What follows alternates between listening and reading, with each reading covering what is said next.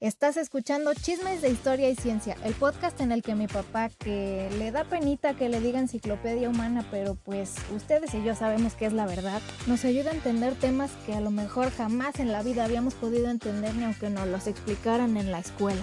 Y claro, todo está contado a manera de chismecito para que ahora sí cuando nos salgan este tipo de temas en las series o en las películas, podamos decirle a nuestros amigos, yo sé de qué están hablando.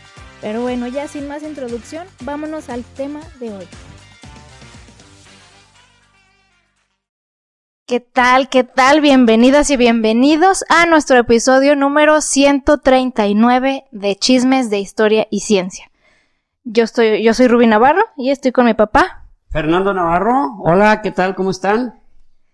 Esperemos que este episodio los encuentre en buen momento y si nos están escuchando camino al trabajo, que muchos lo hacen, nos han dicho, pues ojalá que tengan una buena jornada laboral el día de hoy. Claro que sí, mi pequeña. ¿Cómo estás? Muy bien, aquí este ajetreada porque salí con sí, mis llegó ajetreadísima mi niña. Este muy socialité, no se crean, hubo varias cosas que hacer, entonces este pues llegó barriéndose, pero como siempre, con la responsabilidad de que grabamos, grabamos, como sea, grabamos. Así y es. No, y lo hacemos con gusto, ¿eh? No crean que, que nos. Mm, que pesa. Produce, ay, ay, pues tenemos que grabar, ¿no? en realidad, lo hacemos con mucho gusto, solo que hay veces que eh, diversas situaciones nos, nos hacen tropezar en los tiempos, es nada más eso. Así es. Sí, este, hoy fue un momento extraordinario porque no pudimos en el día que diario se hace, pero pues se reprograma y se hace. Y pues nada, este, ah caray, ¿por qué tan formal el día de hoy? Ah, sabes de que tu tío Chuy me dijo que quería enseñarme un ganado. Ajá. Un ganado que compró y le dije yo, ah, caray, ¿de cuál compraste? Se llama Limousine. Y dije, si es limusín, pues que elegante, pues digo que llegue ahí con las vacas todo vestido así no, pues normal. Te van a juzgar. Así es. Pues, limusín, no, pues, tienen que verme elegante. Que como que no les imputó muchote, ¿eh? No, las vacas no. no. Pelaron ahí los toros, ahí los vacas. Igual cagaron. Igual defecaron ahí horrible. Y, mm. y bueno, pero pues se ven bonitos, se ven bonitos. Qué poca madre de esas vacas. Muy bien, pues hoy traemos episodio lleno de cosas extrañas, interesantes. Eh, no recuerdo si alguien nos lo llegó a pedir, la verdad. Sí. ¿Sí? Sí. Pero, ah, pues sí lo pidieron, pero aún y así. Hace buen rato, eh. Y yo creo que deben haber dicho, ya ni me hicieron caso. ya les valí madre. Pero no, este, yo la verdad no recordaba eso, pero de todos modos, eh, a nosotros este tema nos gusta. Sí, así es. da morbo.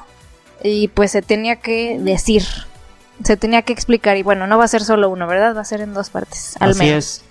Efectivamente no es un tema de historia estrictamente hablando, ni es un tema de ciencia tampoco estrictamente, aunque tiene, aunque tiene de las dos partes, porque es un tema de sociología donde participa precisamente la historia y participa la ciencia en la cuestión neurológica y de comportamiento social. comportamiento social. Así Vamos es. a hablar sobre las sectas. Híjole. Sectas, primer capítulo. Pero antes quiero, quiero hacer una, eh, digamos, una, eh, una pequeña mención o aclaración. Miren, hace, en el transcurso de que, del que hemos trabajado con nuestro proyecto, ha habido no muchas personas pero ha habido algunas que han dicho, oye, pues dura mucho tiempo en la introducción y, y este se entretienen saludando y se entretienen y es cierto, claro, así como se los dije, a lo mejor puede sonar grosero, pero en ningún momento han sido groseros, ¿eh? nos han dicho, oye, pues dura mucho tiempo en la introducción, pues a lo que venimos, ¿no? Y puede ser que, que podrían tener razón si es que no les aclaramos lo siguiente Chisme de Historia y Ciencia no nació con el objetivo de mostrar sabiduría. No nació con el objetivo de competir con nadie, ni tampoco nació con el objetivo de mostrar eh, lo que podemos saber. Eh, no es así. Chisme de Historia y Ciencia, por eso se llama así, chisme, ah, inclusive una vez una persona como que no le gustó la palabra dijo, ah, ¿por qué le ponen chisme? O sea, se oye como, como, pues sí, como un chisme. Como, informal o así. Exacto. Pero fue, eh, fue la única y, y, lo hizo de buena manera, como diciendo, no, ¿saben que Ustedes tienen un, un buen este material, este yo creo que chisme no es la mejor no es el mejor demerita demerita lo que están haciendo pero lo que pasa es que el objetivo es precisamente mostrar o, precisamente platicar entre amigos sobre un tema en particular eh, eh, eh, sobre un tema en el cual puede ser tipo como si estuvieras en una mesa con varias con personas. Otros compas, pues. Y mira, vamos a platicar sobre este tema. Que muchas veces este se presta, ¿no? Que ay, mira, esta persona está hablando, por ejemplo, una persona, un ingeniero agrónomo, sobre un nuevo sistema, un maíz híbrido, y que lo está explicando de tal manera que te interese y dices, ah, caray, estoy aprendiendo. O sea, está, estamos platicando y al mismo tiempo estoy aprendiendo. es, ese es el objetivo. Y eh, para nuestra fortuna, hemos sido, eh, nos han dicho muchos, pero han sido de verdad muchas personas que nos, que nos han dicho que se sienten como parte de su familia, que no se, sienten como que somos sus, sus parientes. Así Inclusive nos llaman primos o tíos o... Ah, eh. Justo traigo un saludo para alguien que nos dijo así. Entonces, y hace, recientemente tuve un, estuve coincidiendo en una fiesta con unos amigos que nos escuchan y, y ella, eh, aparte de ser nuestra amiga, dice que nos siente como, pues como parte de la familia porque nos están escuchando mientras desayunan o algo, ¿no? Entonces, eh, ese es el objetivo. Sí, es una platiquita. Es, es una plática entre nosotros donde les estamos hablando de un tema en específico y este, por eso también en varias ocasiones Rubí se ha tomado, digamos, la molestia de decirme, ¿sabes qué, papá? Esto está muy técnico. Eh, hubo un capítulo que no lo sacamos precisamente por eso, que fue las edades geológicas, que dijo, ¿sabes qué? Está, está de, marearse. Pues este no va a salir. Está más pesadón, pues. Está muy pesado. Entonces, pues sí, eh, se trata de, de conversar entre amigos y que nos consideren sus amigos. No queremos ser sus maestros ni queremos ser eh, aquellos aquellos individuos que están mostrando ¿no? su gran capacidad cognitiva no no no somos sus amigos Así es. Eso es y lo también que ser. no tienen que estar de acuerdo con nosotros en todo. Eh, nosotros, yo sé pues que muchas veces ya eh, cuando se tiene algún programa ya recibes algo de validación, digamos, este, de ciertas maneras, pues ya como que a veces algunos ya se empiezan a sentir como que lo que van diciendo es la ley y que no se pueden a lo mejor equivocar o se va haciendo hasta cierto punto un culto, ¿eh? guiño guiño, a la personalidad de quienes dirigen el programa, ¿no? Pero nosotros somos humanos, nos podemos equivocar, este, podemos tener opiniones que a ustedes no les van a gustar y está bien que porque de hecho ¿saben sí nos hemos equivocado, hemos dicho opiniones que hay personas que realmente les han les han lo han detestado. Sí, pero pero pues así es la naturaleza humana, no todo el mundo somos igual, no somos iguales todos y tampoco no nos interesa hacer un culto a la personalidad de nosotros, de que crean que todo lo, lo hacemos y lo decimos bien, pues no, es la realidad, somos humanos normales y por eso nos mostramos como tales y a veces nos abrimos un poco de nuestra vida personal hacia ustedes porque pues ya nos sentimos hasta cierto punto cobijados por ustedes y tampoco no, no queremos que crean que somos máquinas, porque no somos máquinas, tenemos vida y igual ustedes pueden a lo mejor identificarse con algo de nuestras vidas.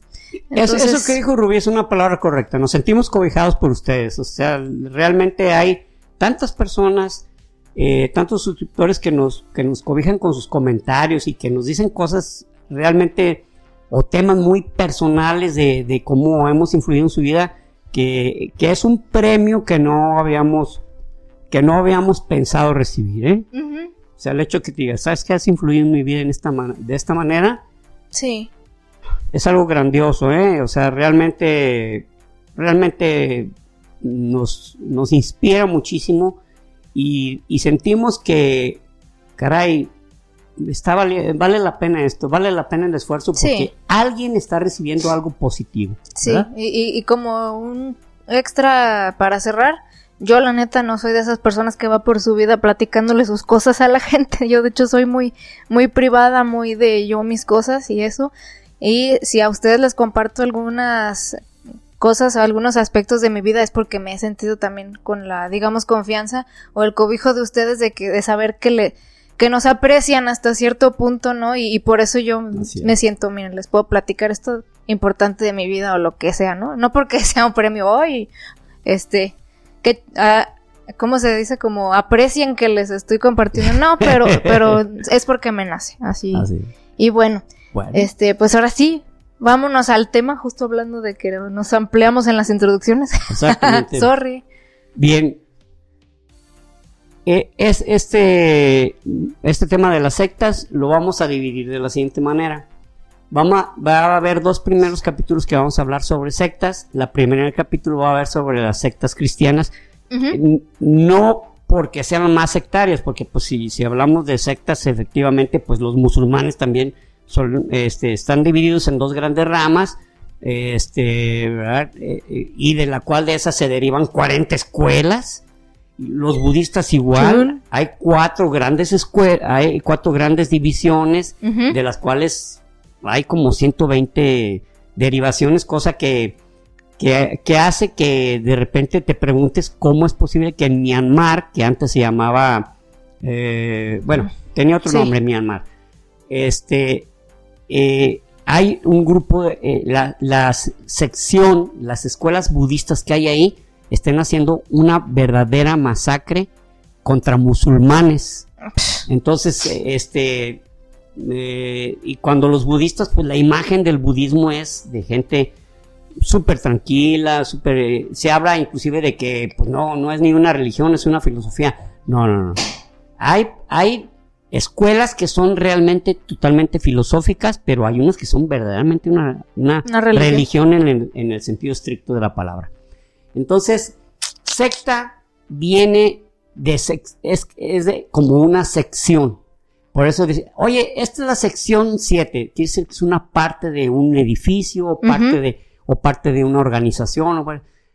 entonces, y de seccionar, seccionar, oye, pues seccionaron el, este, el eh, tal producto, quiere decir que lo cortaron. que está en Inclusive un pastel se secciona en pedazos para pues para repartirlo, ¿no? Ya ves que, como dice la frase, se quiere comer el pastel todo. Pero eso, eso es un término que todos conocemos, ¿no? Como para decir, no, pues quiere, quiere quedarse todo con él con todo, ¿no?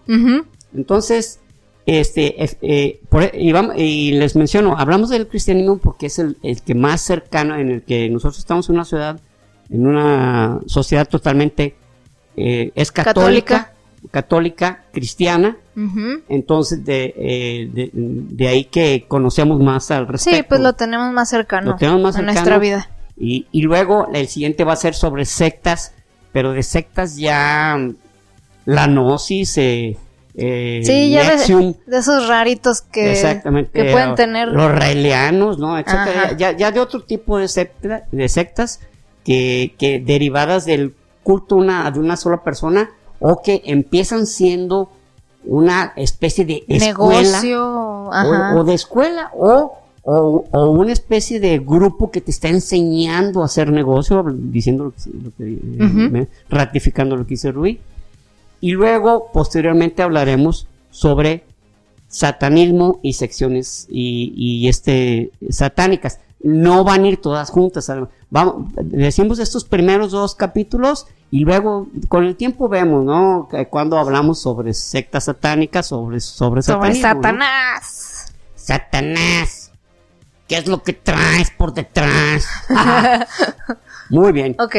Entonces, eh, en la cuando, se inició el cristianismo, eh, estamos hablando eh, de leer en, el, pues, en la era común, eh, nosotros utilizamos ese tema de el, año 1250 de la era común, no por capricho, sino porque Jesucristo no nació precisamente en el año cero. Ah, exactamente. Él nació en el año 8 antes de la era común.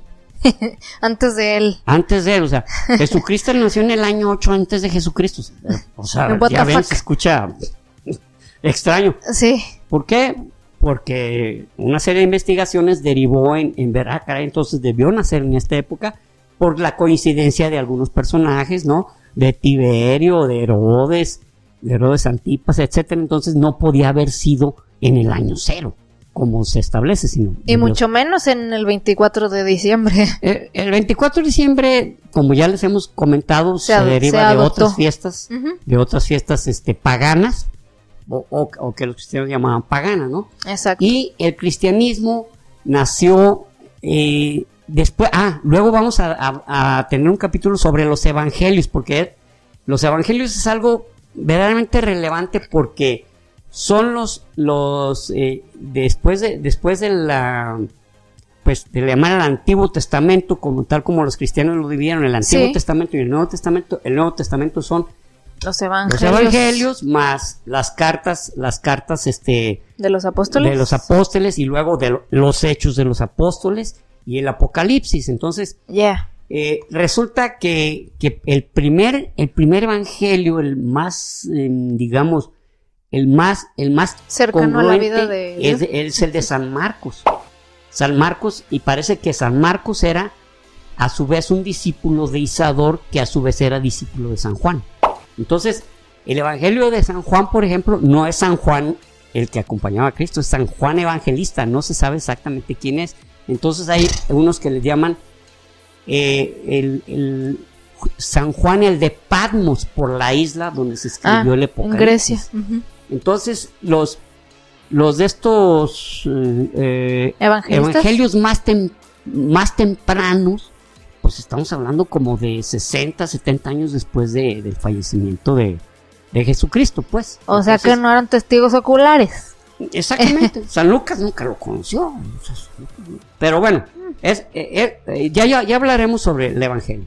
Lo que quiero, lo que quiero establecer es cuando se establece la primera eh, eh, eh, cristiana, la primera congregación cristiana, la comunidad cristiana, de la cual se derivó una serie de, peregrinaciones de los evangelistas, o mejor dicho, perdón, de los apóstoles hacia diferentes ciudades, porque, por ejemplo, por ejemplo, en, los coptos, que es una religión totalmente evangélica, cristiana, católica, este, fue hecha por, por San Marcos, entonces, este, de ahí que, por ejemplo, eh, a veces preguntan en Egipto, ¿cómo, es que hay una religión cristiana? Y es una comunidad muy grande y, este, y los coptos, pues igual creen en la Virgen, creen en Jesús, en, Jesús eh, y como, y como la, como, no estoy bien seguro si la Trinidad, eh, no, no estoy bien seguro, porque eso también fue un motivo de, de idas y venidas de no, que son tres personas distintas, no, que son tres, pero es uno solo y no, no, no, o sea, de locura, ¿no? Así es. Entonces, eh, en palabras de, de, Mauricio José Schwartz, que es un individuo que yo admiro mucho, un individuo de una gran capacidad, él no, él no habla nada de ciencia, él habla de historia, de sociología y, y este y de temas de ciencia muy no, no de temas de ciencia sino sino que apoya totalmente el método científico y a veces la verdad lo, desquicia que, que, se hable sobre que ah, la ciencia falla. Pues claro que falla, y, claro que no tiene todas las respuestas, pero bueno. Pues sí. Eh, Mauricio José Schwartz dice, dice una frase que se me hizo muy, muy, muy certera. Dice, cuando nace una religión, nace su competencia al lado. ¿Y sí es cierto? Pues sí. Siempre sucede. De hecho, en los primeros 150 años del cristianismo, en los primeros 150 años, ya había 150 herejías, o sea, casi una herejía por año. Entonces, pues que el montanismo, el pelagianismo, ¿cómo se llama? este, sebastianismo. Eh, bueno, bueno, bueno, no. eran muchísimas, muchísimas. Averroísmo pero eran como herejías por, por digamos, el mainstream, la corriente principal, la que decía, no, no, no, sabes que esto va a ser así. Y, por ejemplo, ah, si se acuerdan cuando, cuando hicimos el, el, capítulo sobre la conquista de España, pues les mencionamos que los visigodos eran trinitarios. O sea, ellos aceptaban la Santísima Trinidad, ah, que eran tres, Padre, Hijo y Espíritu Santo, y a su vez, a su vez eran una sola persona. Cosa que los, los hispanos que estaban en ese momento en, el, en la península hispánica, que fue en el siglo IV, en el siglo IV de la era común, ellos no, ellos creían en la Trinidad porque ellos estaban siguiendo una herejía, lo voy a poner en paréntesis porque pues para para ellos no era una herejía, para ellos estaban recibiendo algo completo. Que después, hablamos después también este, de, los, de, la, de los cátaros, que ellos tampoco eran trinitarios, pero sí eran cristianos. Entonces, a ver, como para dejarlo claro, una herejía es que es la misma, la misma religión, solo que algún detallito ellos lo creen diferente. Eh, así, y lo siguen. Entonces, como, es cuando... como por ejemplo te agarras de algo, ah, yo no, o sea, nosotros no creemos que María, o sea, no, la asunción de María nosotros no la creemos. No la creemos. Y ya, ellos son una herejía. Eh, entonces son, un grupo herético. Puede ser católico y no, no, no. ¿Sabes qué? La de la asunción de María eh, fue Pío XII el que se la sacó de la manga eh, en, los años... No, yo no creo en eso, no creo. O Monseñor Lefebvre Lefebvre fue muy famoso en los años 80 porque él no, no estaba de acuerdo en el ecumenismo. ¿Cuál era el ecumenismo? Bueno, pues cuando eh, su santidad Juan XXIII, en el Concilio Vaticano II, él manifestó que las, porque antes las misas, las misas eran en latín y pues los fieles se escuchaban y no sabían qué se, o sea, no sabían qué se estaba hablando, pero sabían cuál era el ritual. Ahora me ahora me paro, ahora hago esto. ¿Qué, qué culero, o sea, le estás entregando tu vida y ay, quién sabe qué estén diciendo, ha de estar padre. Pero bueno, y Monseñor Lefebvre, cuando se, cuando no estuvo de acuerdo en eso, de ahí que él se separó de la Iglesia Católica, aunque siguió siendo creyendo en todo, los apóstoles, los santos, la Virgen María, los sacramentos, Jesús, todo, pero no estaba de acuerdo en que la, la las misas fueran en latín. La, ¿cómo se dice? Las ceremonias fueran tal cual como se estaba queriendo hacer, que fueran más dirigidas a la población y que todos pudieran escuchar o sea, eh, poner equipos de sonido en los templos, no, hombre, es una blasfemia. Cosa que decimos, pues, entonces, ¿qué querías que oyeran? O sea, ¿qué voy o qué? Eh, ¿Se me va a entonces? No, o sea, sí, o sea cositas así que parecen simples, pero crearon una herejía y que aparte, este, todavía en los años 80, Monseñor Lefebvre tenía una, una cantidad tremenda de seguidores, ¿eh? Vaya. Que decían, no, sí, es que sí es, es lo mero tradicional. Pues sí, tradicional, pero ¿desde cuándo es esa tradición? O sea, acuérdense que se ha ido dividiendo, dividiendo, dividiendo. Oh, sí, ya. Está bien diluido. Eh, eh, de tal manera que, pues, la Iglesia Católica eh, dominaba hasta que se empezó, se hizo el gran cisma.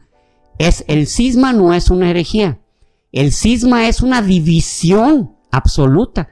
El gran cisma fue cuando la religión cristiana ortodoxa o católica ortodoxa, ¿eh? porque ellos también se llaman católicos porque católico quiere decir universal. Entonces... Cuando Constantinopla. Cuando, cuando, cuando Constantinopla, exactamente, cuando el imperio, el, imperio, este... Eh, ¿Romano germánico? Mm, no, eh, bueno, se llamaba, bueno, Constantinopla, pero era, era el... Otomano. no, no, no. Bueno, no me acuerdo ahorita el nombre, perdón de repente se dice, ¿sabes qué? Somos la iglesia eh, romana de Oriente. Y la, o sea, se derivó en romana de Oriente y romana de Occidente. Pero la realidad era que no se, no se reconocían como papa porque había una gran distancia. Entonces decían, ¿saben qué? Ustedes este, yo los excomulgo. O sea, eso empezó desde el año 600 y tantos y, y ya en el siglo, en el siglo XI fue cuando se, con, se determinó. ¿Sabes qué? Yo te excomulgo y el otro también yo te excomulgo. Y, ese fue ya un cisma, es diferente. Cisma de una herejía. Y ellos llevan su ritual los ortodoxos de una manera diferente. Ellos también, este, a espaldas, cuando fuimos, cuando fuimos a Grecia, a Meteora, nos explicaron, mira, aquí está el templo, y, ahí está el, el, sacerdote, el, este, pues da, da, su, eh, da, la misa a espaldas de, de la gente. De, los, de, los, fieles, ¿no? Y aparte todo el rato estás parado, no te puedes sentar. Así es, no te puedes sentar, todo el tiempo estás y parado. no tienen ídolos físicos, es solo pinturas en los templos. Y, así. y, ahí la cruz de, de, Jesucristo eh, crucificado ah, no es la parte central, no, la parte central es la resurrección. Entonces, la parte en, en las iglesias ortodoxas en se el ve altar. Jesucristo que ya ha resucitado al lado del Padre, porque eso es lo principal para ellos. Cosa que también tiene sentido. Sí, fíjate pues, que cuando nos platicaron esas cosas yo decía, bueno, la verdad sí tiene sentido, porque dicen que los ídolos es como muy materialista, o sea, porque muchos ídolos los hacían ya con oro y no sé qué tanto. Dicen, no, nosotros no, pintamos en las paredes de los templos la historia de Jesús, porque a veces la gente cuando no entendía o algo mínimo podía ver la historia de Jesús en las pinturas. Y aparte también e, eso mismo de que, porque Jesús muerto es tu principal o sea, pues resucitado. a, Dios ahí martirizado en una cruz lleno Porque de sangre. Eso es lo... Entonces, tiene sentido, ¿no? Sí, dije, y, pues y, recordando unas palabras de, de, no sé a quién va dirigida, eh, este, del apóstol San Pablo, bueno, no de San apóstol, de San Pablo que dice, si Jesucristo no resucitó, nuestra fe es vana. Entonces, ok, la pues resurrección es lo principal, pues quiero verlo, o sea, un Cristo resucitado. Queremos estar en un, en un lugar donde se muestre el, la resurrección y el triunfo de Jesucristo sobre la muerte al lado del Padre. Tiene sentido absolutamente. Sí, sí, lo tiene. De ahí que, por ejemplo, cuando, cuando había algunas, este, cuando había algunas evangelizaciones de parte de, grupos cristianos o de eh, no nomás católicos, decían, oye, pero, pero tu Dios está ahí muerto, muerto, mira, se le ve hasta sangre y luego trae, ¿sabe qué? Aquí mira. No, no comprendían, oye, ¿cómo, cómo quieres que adoremos? O, sigamos un muerto, un tipo un cadáver ahí. Un cadáver. Suena feo, pero sí. Entonces, para ellos no tiene sentido. Para el católico tiene otro sentido absolutamente. Habla de, oh, es que te estoy mostrando lo que hizo Jesucristo, que fue morir por nuestros pecados, enviado por su Padre. Entonces, pues también tiene sentido decir, ay, caray, pues sí, hay que mostrar el gran sacrificio, lo, que hizo Jesucristo por tal de salir, de, salvarnos de nuestros pecados. Pero en fin. Entonces, conforme eh, la, iglesia romana o, católica romana adquiría poder, pues ya los papas, eh, está por demás, no sé si algún día hablarles eh, sobre sobre los papas, ¿no? Desde, de lo que hubo, ¿no? De que hubo unos que fue hubo mm. hasta una papiza, ah, había antipapas, eh, de cómo un papa juzgó a un papa que estaba muerto y sacó su cadáver y ahí lo maldijo y le dijo todas las cosas que bueno. Hay, cada cosa con los papas no manches. Cosas verdaderamente este grotescas. Por, no utilizar, por no utilizar por utilizar un eufemismo grotescas.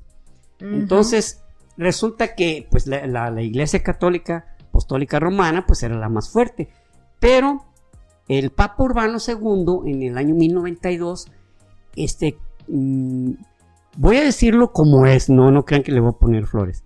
Creó un sistema para recaudar dinero. ya la traigo. Está fácil. Necesitamos dinero. Oye, pues es que mira, vinieron un montón de personas que quieren una, un templo en tal pueblito. pues, pues, con qué no teníamos. Todo, muchísimo dinero se iba en las guerras. Muchísimo dinero. Es más, era, eran unas cantidades enormes de, de, dinero que se iban en las armas, en los soldados, en todo eso. y, por, y por eso pasaban también mucha hambre y por eso había, se empezaron a crear varios sismas porque decían, oye, pues la iglesia es la que nos protege y resulta que el Papa mandó, mandó con, con un chorro de dinero a, a reconquistar Jerusalén, allá pues allá qué rollo, allá pues están nuestros cuates ya, entre otras cosas, ¿no? ¿Qué me estás diciendo que ellos ellos hacían la guerra y mataban gente? ¿Qué? bueno, y había papas que verdaderamente lanzaban a la guerra, o sea, como supimos en las cruzadas, ¿no? Inclusive cuando hablamos sobre el capítulo de, la conquista y reconquista de España, o, de Hispania, o de los, o de los imperios, o de los reinos que había en Hispania, porque todavía no se llamaba Hispania, como un papa dijo, no, no, no, o sea, ¿cómo están metidos ahí los musulmanes? Ahí tenemos que echarle eh, trancazos. Entonces había mucho dinero que se eh, dilapidaba en, guerra y había que crear un sistema de que te generara recursos. Entonces, cuando estamos hablando de la Edad Media, lo, el mayor, eh, el, temor, el temor, o sea, en vez de, en vez de hacer percibir al pueblo el, amor de Dios y el amor de Cristo, era el temor al infierno. Ah, a que por tus pecados te vas al infierno y por y si tal sacerdote o si tal papa decide que tú te, no te perdona, te vas al infierno y, te vas a ir al infierno y te vas a quemar por toda la eternidad. Entonces había un gran temor porque había una autoridad que te estaba diciendo eso, cabrón. O sea, no era cualquier persona, era el Papa. Entonces, Papa Urbano II dice, vamos a venderles indulgencias. Porque las indulgencias era algo muy preciado. O sea, si de repente eh, alguien se iba a confesar, pues se le, se le daba una, una, o sea, una penitencia. Una penitencia, la cual lo indultaba, le daba una indulgencia, ya se le quitaban los pecados. Pero ¿qué tal si andabas en una zona donde no había ningún sacerdote o eso? Pues, pues ¿quién te iba a quitarlo el, el, pecado, no? Sí, o resulta que tú tenías tres mujeres, Cami. Pues, pues tienes varios hijos. No, hombre, pues, traigo yo un remordimiento. Estoy, condenadísimo, ¿no? Traigo remordimiento, pero no suficiente para dejarlo de hacer. Solo quiero que me perdonen. Entonces, pues empezaron a vender esas indulgencias. O sea, empezaron siendo muy básicas, ¿no? Ok, mira. este. Cometiste pecado de robo. Ok. Robaste a tu, a tu amigo te voy a perdonar siempre y cuando des tanto.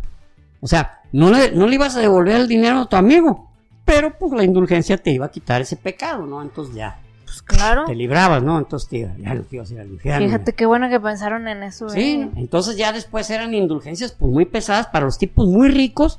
Obviamente, eh, si, si, a una persona se le pedían una moneda de oro por su pecado, pues a un rico se le pedían pues 20 monedas de oro, güey. Oye, pero es el mismo pecado. No, pero pues tú llevas una mayor responsabilidad, etcétera. Entonces, eh, los ricos ya sabían que, ay, hacían, cometían actos criminales, mataban, robaban, este, violaban, violaban, eh, tenían dos, tres mujeres, eh, etcétera, creaban toda, toda serie de, de, pecados, pero pues iban y se reportaban y ya quedaban limpios, o sea, sin tocar baranda, directito se iban a ir al, al, al, cielo. cabrón. O había unos que no alcanzaban a pagar y pues, pues te vas a quedar unos, unos, te vas a quedar algunos meses en el purgatorio, ¿eh? Porque, y está bien por favor, es que, mira, te vas a ir al infierno, güey. Di que te estamos haciendo una, está, vas a hacer una escala en el, en el purgatorio nada más. Pero ibas al infierno, ¿eh? Bueno, pues es lo que traigo, ni modo. Con el tiempo, pues, como dicen, no hay mal que dure 100 años, aunque esto dura 400 años, ¿verdad? No hay mal que dure 100 años, dura 400, ay, güey. Ay, no menos 400. ya un, un, este, Agustino, un monje agustino, Martín Lutero, de repente no de repente, sino que dijo, no mames, esto ya... Son mamadas. Esto ya son mamadas. He dicho. ya estuvo, no mames, no, o sea, párenle. Entonces fue cuando en la, iglesia de Wittenberg puso los 95 tesis. Las 95 tesis donde decía que era lo que no podía ser que estuviera sucediendo en la iglesia. Eh, entonces, eso fue, eso fue en 1517, en octubre de 1517. Es más, el 31 de octubre de 1917, o sea, el mero día de, de, 1517, o sea, el mero día de Halloween, para que, para que sepan, güeyes. Puso sus 95 tesis, cada una de ellas era, era razonable. Pero él no buscaba, lo que él no buscaba era decir, ¿saben qué? Miren, toda la cantidad de, de jalás que están haciendo estas personas, este, pues vámonos yendo de con ellos. Vámonos yendo, júntense conmigo y mandémoslos mucho. Yo soy el chido. Este, a ver, háblale a ese mexicano para que nos diga a dónde los vamos a mandar. ¿A dónde los vamos a mandar? A la chingada, ándale, lo que dijo este muchacho. Entonces, pero no, en realidad él quería debatir. Pues sí, o sea, a lo mejor que, era como una amiga, date cuenta de los católicos, ¿no? está mal, ¿sí o no? O sea, estoy mal, estoy mal yo o estás mal tú. Vamos debatiéndolo, vamos, vamos subsanando esto, vamos limpiando este cochinero, cabrón. Y pues, y pues entonces le dijeron algo así como que, oye, oye, ¿y tú, ¿y tú quién te crees? O, quién te dio esa autoridad, verdad? Tú hablas directamente con Dios. Ah, eso pensé, yo sí. ¿Sí hablas con Dios? ¿Sí hablas con Dios? Ya sabía que no, cabrón. Pues claro que no hablas con Dios, güey. Aunque bueno, les voy a dar un dato. Eh, este, un, dato. Bueno, una información respecto a, Martín Lutero es que él soñaba que Dios le estaba, le, decía, ¿sabes qué, güey? Por favor, ayuda a mi iglesia a sacarla de este cochinero. Él soñaba con eso. Ah, Entonces decía él, Ay, pues sí, sería un sueño o es algo que yo quiero. O sea, él, él un tiempo se debatió tremendamente con esto porque como también sabía, como también sabía que el demonio se apoderaba, o sea, se, disfrazaba, por así decirlo, de ángel o, de, un santo. Y entonces, este, podía ser el demonio el que estaba haciendo eso. Entonces, él en un tiempo le torturaba. ¿Qué será? Pues hasta que llegó un momento que, pues que sí dijo, no, no, es que, es que se oye razonable, tiene razón. O sea, sí, esto, esto es cierto. Entonces, eh, vamos a debatirlo y lo mandan a las cocas. Bueno, no había cocas, lo mandan en ese tiempo a... al aguamiel. Al, aguamiel. Eh, lánzate el aguamiel, tráete unas cuantas botellas. Y te compras unos... Un Carroncitos, ah. Un buen pan y, o unos panes y ya reparse aquí entre los muchachos que están poniendo roñosos. Entonces, pues como lo mandan, lo mandaron por, por un tubo, él dice, no, pues esto no puede seguir ya empezamos y ya empezamos. Ahora le damos. Y entonces ya fue cuando se creó ya eh, los protestantes, porque él, protestaban contra la iglesia y le empezaron a llamar ya eso el luteranismo, cosa que él le molestaba. Decía, no, a ver, ¿cómo que luteranismo? Esta no es mi religión. Somos cristianos. O sea, nosotros seguimos las enseñanzas de Jesucristo, no, no siguen las enseñanzas de, Martín Lutero. ¿Cómo que, luteranismo? Tienes razón, tienes razón, Martín Supremo líder. tienes razón. Somos cristianos, don Martín Lutero. Somos luteranos. O sea, no se pudo quitar ese estigma. Que, pero, en, la, en la escuela, ya ves, bueno, yo estuve en la escuela católica desde primaria hasta toda la secundaria y te, te pintaban a Martín Lutero como el malo, como el enemigo. Ah, no, claro, claro, como un ser demoníaco, ¿no? sé, como que les voy a hacer una les voy a hacer una gran tremenda travesura, no se lo van a acabar. Tú crees, no manches. Pero bueno, este, pero ¿qué es lo que hizo Lutero? Pues Lutero lo que hizo fue abrir la caja de Pandora, entonces salieron los calvinistas también y dijeron, este, pues sabes que tiene razón, Calvino era francés.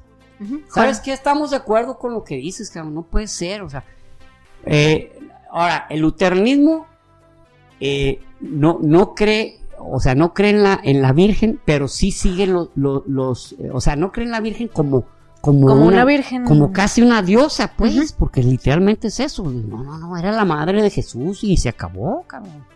Ahora los santos, pues, espérate, ellos no. O sea, ¿cómo va a ser tan absurdo de que intercedan por mí? Pues si Dios me está oyendo.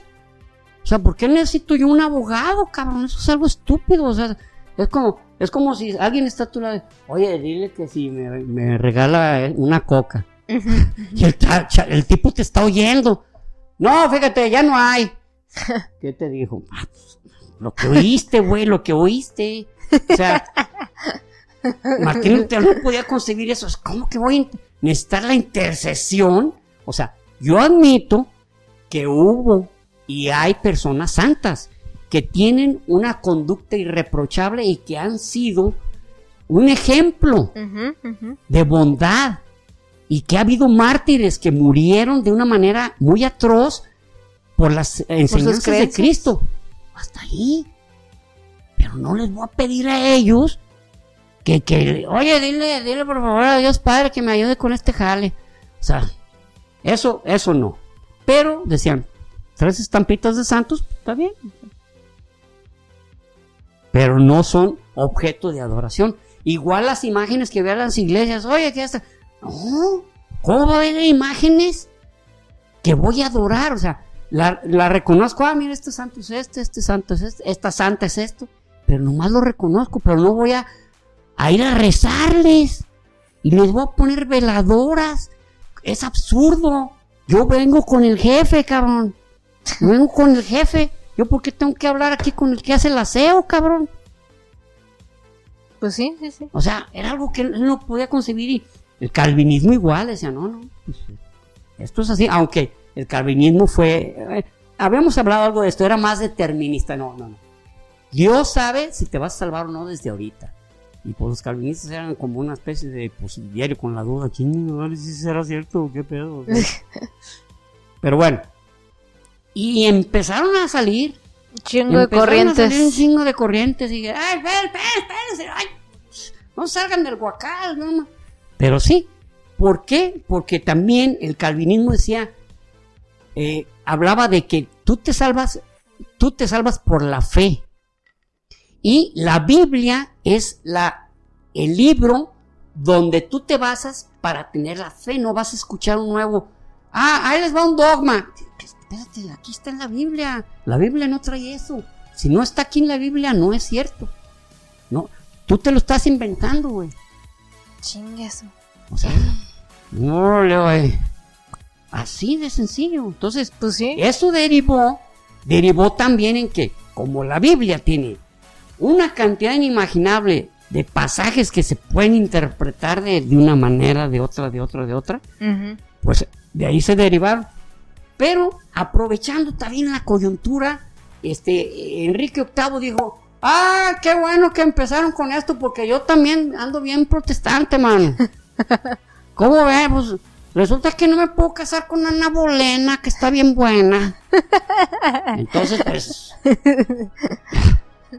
Los anglicanos se subieron al barco, pero por conveniencia de Enrique VIII, no porque Claro. también hayan detectado, ¿verdad? Entre, en la, en, en la, Esto- en la Biblia, ¿verdad? No, pues, Mi moralidad me dice que no puedo No, seguir esto estos no. estatutos. Estos estatutos me, me bloquean mi fe. cabrón. Qué chingado le Ah, bloqueaban. Eso sí. Entonces, se monta en eso y se crea iglesia anglicana. Pero no solo eso, sino que. Él Oye, es la- espérate. Eh, este, entonces, eh, necesitamos una, una cabeza suprema de, de la iglesia. ¿Quién va a ser? Pues yo. Hello. Hello, yo, el rey, yo, exactamente, el papa, tirililili, yo voy a ser el mero. Ah, pues si así es, pues así es, ¿no? Que eso derivó en una gran, terrible cantidad de muertos por, por las luchas entre católicos y, y- y protestantes. Ujú. Una de ellas reciente, que todavía de 1968 a 1998, duró 30 años esa guerra, que es, que es los, este, lo- los irlandeses, hasta que en 1998, con los tratados de, de- de viernes, del Viernes eh, Santo, era cuando estaba, en ese tiempo estaba Tony Blair. Ah, ok. Este, pero la lucha con los, con lo, con la ejército republicano irlandés, el IRA. el IRA, que decía, no, no, no, nosotros somos católicos, cabrón, o sea, ¿por qué nos quieren meter anglican, al, al anglicanismo? Si estamos hablando de que el Papa es, de que el Papa es la reina, sea, es absurdo, cabrón, no, no, no, no. Entonces, eh, esa lucha derivó en muchísimas muertes, que inclusive hay varios eh, grupos, YouTube, por ejemplo, eh, Cranberries. Es más, una que yo no me sabía, Megadeth. Ah. Megadeth, la de Holy Wars, yo pensé que se refería a la guerra en Oriente Medio y no, se derivó de una plática que tuvo con miembros del ejército republicano irlandés. ¿Neta? Que le pidieron una lana de cooperación. Oye, no cooperas para la bueno, no estuvo así, sino que hubo un concierto en Belfast y, era de, Megadeth. Entonces, este, pues había un montón de, de, de, estas, este, ¿cómo se llama? Playeras pirata. Y pues este Demustein dijo, oye, estos cuates eran todos pirata. Y él mismo, Demustein como una demostración de, de, fuerza, de fuerza y de juria, fue y les dijo, a ver, ¿por qué están vendiendo esas camisas? Son piratas, no, no son de las que originales, de las que nosotros vendemos. Entonces, tres de ellos le dijeron, a ver, David, ¿sabes qué? Estas playeras son para la causa. ¿Cuál causa? La causa. Estamos luchando contra, contra los británicos porque queremos ser libres. Nuestra patria es católica y nosotros estamos luchando contra ellos. A ver, ¿cómo está ese pedo? Digo, yo sí he sabido que hay una lucha, ¿verdad? Ah, como dice un amigo que se llama Gustavo. Cuéntame más. este, no, pues mira, así ya Entonces, de ahí nació este tema. Órale, no manches. Entonces, con esto quiero decir que, la guerra, que, que, esa, que esa, digamos, ese, esa acción tan, tan verdaderamente innecesaria, de, Enrique VIII generó siglos de muertes. Siglos de muertes. María Estuardo, o sea, los que la seguían como católica. Exacto. ¿Cuántas muertes hubo? Eh, había la famosa uh, Bloody, Mary. Sí, la hija de Enrique. La hija de Enrique VIII, cabrón. porque ella, ella era católica. Ella era católica porque su mamá. Sí, a su mamá la dejaron abajo por todo el, anglicanismo. Exactamente, entonces este eh, imagínense, eh, y, ahora se quería trepar acá. Ay, sí, yo también, yo también quiero protestar. Chinga tu madre, güey, a ver de qué estás protestando. No, pues es que no me dejan casar con. Mira, si vieras a Ana Bolena, está bien guapa, Tú también te querrías salir de la iglesia, güey. No, no, no mames, no, no lo pelaron. En 1620, bueno, ¿Qué, pasó con muchos de estos grupos que se generaron? Se fueron hacia, hacia los Países Bajos porque allá había esa tolerancia. Oye, nosotros somos calvinistas, venga, venga, venga. Oye, nosotros somos protestantes, venga, venga. Nosotros somos pentecostales, echen, echen. Oye, nosotros somos los amigos. Había una que se llamaba Los Amigos que después. Ah. Que, que, bueno, la creó George Fox. Bueno, eh, eh, eh, había una pequeña diferencia. Los amigos se separan de George Fox, que George Fox tenía, creó a los cuáqueros. Y nosotros le decimos cuáqueros, pero él por, la forma en que él hablaba George Fox decía quaker, es, es como temblar. Quaker, ah, Quaker. Y porque él decía así, temblar ante la presencia de Dios. Entonces se les quedó pues, los temblorosos, cabrón. No mames. Y ahora nosotros decimos los cuáqueros. Ajá. Pero pero es una, eh, o sea, españolizamos el término. Sí, sí, sí. Aunque de todos también compramos avena Quaker State, también. Mm. En fin. Mm. Entonces, un grupo que así se, pues se pusieron como los amigos, este, peleando al igual, al igual que George Fox y los Quakers, luchando o, o, o no estando de acuerdo con Enrique VIII porque dijeron, no, ¿sabes qué? Lo que tú predicas no tiene que ver. O sea, más bien, lo que tú dices no tiene que ver. Entonces, ellos eh, luchando o rechazando el anglicanismo, empezaron a sufrir persecución y muerte. ¿Qué pasó? Pues ¿saben qué? Se fueron a los Países Bajos y en los Países Bajos, pues como que también les empezó a caer mal eso y empezaron a decir, no, es aquí lo que queremos es el calvinismo, los demás son, son pecadores. Dijeron, no, vamos Oh, a que otro la lado, güey". chingada. Y eh, se fueron hacia América. Mm, Se fueron vaya, donde, vaya. donde este, eh, en el Mayflower, famoso Mayflower, el, el barco donde llegaron, Ah, sí, 1620, Los peregrinos. los, pere- los, pe- los peregrinos, que inclusive este, fueron recibidos muy bien por los indígenas, pero no sabían lo que les esperaba a los pobres. Qué horror. Y eh, este, en, esa, en, esa, en esa nave eh, del Mayflower llegan los peregrinos y es, es ahí donde se deriva la... Bueno, ¿quién, quién era el, el mero líder ahí? Eh, William Bradford. William Bradford. Bradford. Bradford. William Bradford. William Bradford este, llegó en esa... eh, Era el mero líder. Pero sin embargo ellos venían de esa derivación de, de George Fox.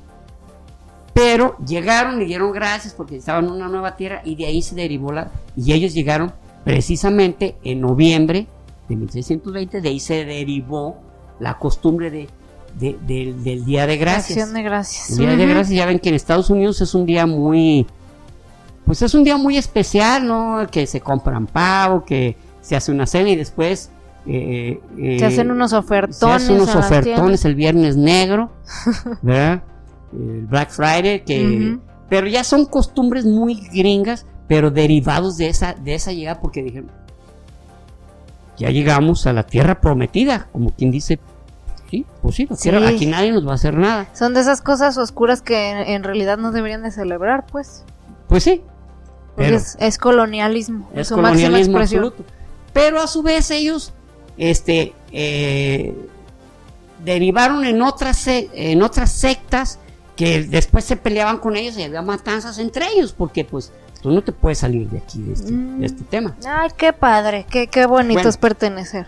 El, el caso es que vo- voy a, te- voy a mencionar hasta aquí lo que fue este, esta explosión de, de sectas para definir lo que son las sectas y en, eh, cómo en la actualidad se, eh, se define, ¿no?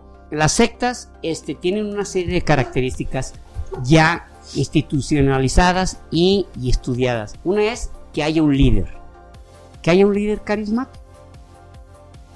Luego, que ese líder tenga una, tenga una información, tenga un mensaje que nadie tiene, cabrón que nadie tiene. Es un mensaje y que ese mensaje tiene una misión. O sea, esas tres primeras partes de una secta, puedes llegar a ella y, ¿sabes qué? Somos la secta fulana. Nosotros tenemos una información que nadie más tiene. Eh, luego les voy a platicar yo en el siguiente sección, porque yo, yo participé en una secta, mi cuñado y yo, por, por echarnos una botana y la verdad perdimos muchas cosas muy padres, muy simpáticas, ¿no? O sea, unas cosas tan absurdas que teníamos que abstenernos de soltar la risa, pero igual nosotros nos comportábamos bien serios. No, no, sí, sí. Es cierto, es evidente. Ay, no pero bueno, no, es simpatiquísimo, pero lo- lo- les voy a platicar en el siguiente capítulo. Entonces, eh, esas tres primeras partes no te afectan en nada. Que es pues, un líder, trae un mensaje y hay una misión que cumplir.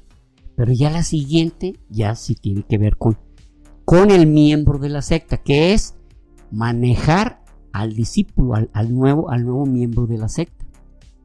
Su manejo, su, apode- eh, su apoderamiento. De ahí, de ahí, de, de esa, eh, de la, ah, perdón, perdón. El cuarto es el sin cuestiones, sin cuestionamientos. Ah, claro. Ok, estos son, pero ya, ya cuando ah, ya estás adentro, estás a gusto, oye, qué padre está, está este lugar, eh, este, ok. Oye, pero este asunto, el líder dijo, no hay cuestionamientos, aquí no hay cuestionamientos. Ah, cabrón. Ah, pues, pues si no hay que cuestionar, pues no cuestiono, ¿verdad? Tú vas a seguir el mensaje pero no vas a cuestionar sobre él nada. Y luego viene la parte de, entonces sí, el manejo del discípulo. Y el discípulo, a ver, ven para acá, mira. Tú esto, tú esto otro, tú aquí, tú allá. Y por último, ya aquellos que pertenecen a la secta tienen que atraer más miembros y generar recursos. Esa es la sexta parte. Sin embargo, hay un estudio de Steve Hassan que podríamos hablar, que habla sobre, sobre, bueno, que nos vamos a referir al quinto punto, que es al manejo o que es al, al miembro ya de la secta, que se llama, él le llama el sistema byte, bite, o sea, de como de morder. morder ajá. Sin embargo, cada, cada, cada letra tiene su, su eh, tiene, tiene que ver con una parte de, la, del manejo del, discípulo. La B es de behavior, behavior, um, es eh, comportamiento. Sí, eh, es comportamiento, pero ¿cómo se llama? Como, bueno, behavior, el comportamiento. Yo voy a manejar, yo voy a manejar tu comportamiento y voy a saber por qué te vistes así, por qué andas así, quiénes son tus amigos, quiénes son tus padres. Nosotros somos tu familia. Todo, eh, este, no te tienes que vestir de esa manera. No tienes que, este, em, si vas a la escuela, no te vas a hacer, no vas a, generarte cualquier amigo. ¿no? Vas a ser muy selectivo, inclusive vas a ser un tanto introvertido porque tú tienes el mensaje, cabrón. Tú tienes el mensaje. Ese es el behavior. Luego el I es information. Information eh, es, ok, toda la información nosotros te la vamos a dar y a la vez tú no la vas a dar a nosotros. Nos vas a, nos vas a dar información sobre tu ruta de la escuela, eh, qué es lo que hacen tus padres, qué es lo que hacen tus parientes, tus primos, eh, quiénes nos atacan, en qué barrio, en qué barrio este, ves tú posibilidades de que de que podamos involucrar eh, ¿qué, qué, tipo de libros puedes leer, cuáles sí, cuáles no. Y en tu celular, ¿quiénes están? ¿Quiénes te mandan mensajes? ¿A quiénes les mandas mensajes? ¿Qué tipo de mensajes ves? Information. Y la T es thought o sea, como... pensamiento. Pensamiento. O sea, el, manejo de tu pensamiento. A ver, ¿qué estás pensando? ¿Qué, estás logrando? ¿Qué estás logrando con tu forma de pensar? Esto es lo que puedes leer. Lee esto.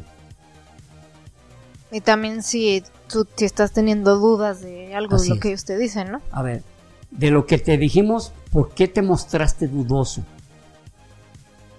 O te estás haciendo muchas preguntitas.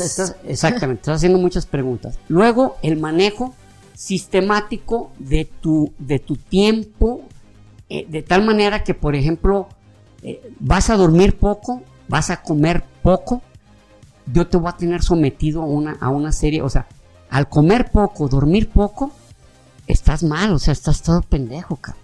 Estás todo bien. Si estás vulnerable, este, exactamente, eso es, lo, eso es lo correcto, lo que dijo Eres vulnerable totalmente a lo que te diga, a lo que te someta.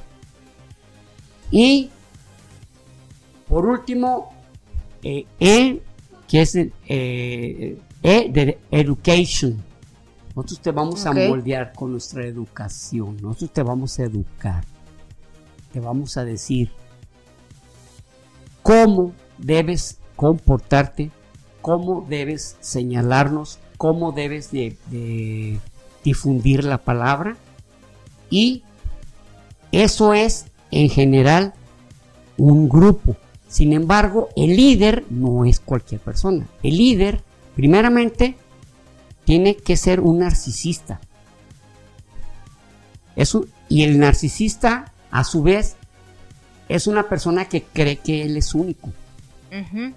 Luego también cree que su pensamiento está, es el mejor de todos y que lo suyo está arriba de los demás. Si tú le presumes que, si tú le dices que tuviste una maestría, oye, estudié un doctorado. Ah, pero aquí en México, ¿no? Sí, ah, no, no, yo estudié una en Francia. Ah, o sea, siempre, siempre yo voy a estar más arriba. Es él un puntito más que tú. Luego va a ser un tipo introvertido. O sea, ¿por qué? Porque nadie merece su amistad. Él tiene una línea de pensamiento y tiene una cantidad de información relevante que no se la va a dar a cualquiera. Luego es un tipo que no tiene empatía. Él no le importa tu daño, no le importa lo que estés sintiendo, sino el mensaje que él ya trae. Y también debe ser carisma, debe tener carisma, debe ser alguien que sea atractivo en lo que dice, en lo que, en, cómo se comporta, en cómo te trata, de que de tal manera que, debe tener también ese carisma, no, no, no, no nomás va a tener el conocimiento y va a ser, y va a ser un narcisista, eso no sirve, necesitas el carisma, el, el atraer. Pues es casi que lo principal, ¿no? Si no, si no, no se hacen sus seguidores. Entonces, esas son las características de el, líder. Luego, de los que participan, por lo general deben ser personas necesitadas de, un, de, una, de, una nueva, de una nueva forma de pensar, personas vulnerables emocionalmente. Económicamente, muchas Económicamente, eh, o, gente que ha recibido maltrato, o gente que busca respuestas puede ser alguien inquieto, puede ser alguien inclusive inteligente, que, cuestiona muchas cosas y termina involucrado en una secta. Porque está buscando respuestas y ahí le están dando unas respuestas que inclusive suenan absurdas, pero como le están dando cobijo, lo están haciendo sentir que trae algo más que los demás. Así es, tú eres alguien más que los demás, entonces vente, acércate, nosotros te vamos a dar respuesta y a lo mejor cosas no te suenan lógicas, pero sin embargo, esa es la verdad y tú tienes que seguir. Entonces, ya pasando, hubo cuatro etapas de, que se les llamó, eh, en Estados Unidos se les llamó The Awakes, de los despertares. Ok. Luego nos vamos al que fue como el, tercer despertar, que es uno de los más importantes, que en 1820 un chavo llamado Joseph eh, Smith. que era un tipo carita y que de repente pues tenía un mensaje. Resulta que en 1820 el mismísimo Dios y Jesucristo lo visitaron. Oye, oye, ¿sabes qué? Pues estos chavos andan mal y necesitamos que, tú saques adelante este jale. Entonces, luego se le aparece en 1823 el ángel Moroni, y le dice pues que hay unas escrituras en oro, placas de oro ahí, unas placas de oro donde viene la verdad, donde viene es como la, mera Biblia, que actualmente es el libro del Mormón. Sí, exacto. Pero es el libro del Mormón porque gran parte de lo que se menciona ahí fue mencionado por el profeta mormón. El profeta mormón no lo busquen en la Biblia. No está. Of course. Of course, no crean. Ay, ahorita buscamos Isaías, Jeremías, Ezequiel. Pues no me encuentro mormón. No te lo vas a hallar. No, no, no. ese era un profeta. la N. Exacto. Ese era un profeta muy especial. Ese profeta le dijo a Joseph Smith que los indígenas o que, o que, o que, los, o que la población original de ahí de, Norteamérica, pues era, pues eran las 10 tribus perdidas de Israel. Pero como fueron perdiendo el conocimiento y la fe, se les hizo la piel oscura. Ahí está la clave. Fíjate tú. Ah, fíjese, era algo que yo no sabía, decía yo. ¿Por qué están medios prietones estos compas? Hasta, hasta pieles rojas pues ahí, estaba el pinche jale, pues pierden el conocimiento, pierden las, la, la, ¿cómo se dice? la fe, el camino, pues se hacen, se hacen prietitos los muñecos, entonces, pues por eso es que, es que el, ángel Moroni le dice a Joseph Smith, ¿sabes qué? Tienes que volver a, esta gente a, volverla a meter al camino porque están, están resopes, cabrón, ya, se desviaron. Tú tienes la verdad. es obvio que, que si viviera en estos tiempos Joseph Smith y le hubieran dado o lanzapina o quiatopina o cualquier otro tipo de, de, antipsicótico, se alivia, pero pues no, él creía totalmente. Aparte, era carita, el tipo era muy carita y hablaba con mucha convicción. Y luego, oye, el libro, el libro ese lleno de oro. Ah, el libro estaba escrito, el libro estaba escrito en egipcio. Inclusive en, se puede decir, no se puede decir, sino existe un pedacito de un pergamino egipcio y dicen, este fue parte del, del, del, libro del libro de Mormón. Y, lo que se ve ahí, pues es información egipcia muy pequeña sobre algo, sobre una compra de pan y la madre, o sea. tu recibo. Un pinche recibo, o sea, es que está hecho pedazos. Pero resulta que Joseph Smith, nada pendejo, tenía unas piedras que le ayudaban a traducir, a, leerlo. O sea, ah. mucha nalga, mucha nalga.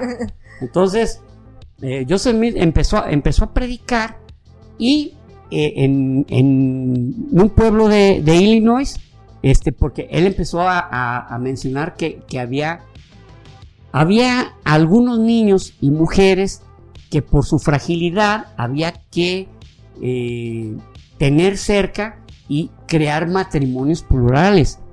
Matrimonios plurales, no mm. poligamia. No se, no se vaya a confundir. Ah, ok. Pero como también había unas algunas sectas muy ¿cómo se, eh, muy extremas en, Estados Unidos, en Illinois dijeron, "No, cabrón, ¿cuál plural? Tú eres polígamo." Y él dice dice, "Pues, ¿saben qué? Sométanme si quieren a una ¿Un juicio? A un juicio. oye, y el libro ese de oro se lo llevó el ángel Moroni. Sí, ¿tú crees que va a estar aquí en la tierra? Pues se lo van a robar. se lo roban, cabrón. No, no, pues, pues todo lo tenían, todo, todo lo tenían ya bien. Ah, pero ah. resulta que pues este Joseph Smith escribió el libro del, el libro del mormón, que se le quedó, que, que, que se llamaba originalmente eh, Iglesia de los Santos de los Últimos Días. Ah, sí. Y después dijeron, no, se va a llamar la Iglesia de Jesucristo de los, Santos, de, los, últimos, días. Pero la gente decía, no, mormones, cabrón. No, pues estaba bien larguísimo. Qué pinche hueva. Y todos decimos así, no, los mormones, porque fíjate que vinieron a visitarme dos chavos, de lo hacen, y, vienen con su camisa, con su eh, camisa sin mangas, pero con su corbata, y eran, ellos eran predicadores de la, iglesia, de, Jesucristo, de los santos de los últimos días. Mm, no, me, dormí nomás en lo que lo decías. No, no, no. Eh, no son mormones de pura Eso, pues, pero te tengo que decir su verdadero nombre porque no, no les gusta que les digan mormones, güey. Aunque, pues, el, el profeta mormón dijo eso, pero pues no les gusta que digan mormones, pues, porque están aquí en México y les dicen mamones. Se oye muy feo. Ok, entonces eh, resulta que pues matan a Joseph Smith, lo, asesinan, porque no, no, no, cabrón, aquí tú no, no quieres dorar la píldora. Lo matan, él tenía 45 años, estaba relativamente joven.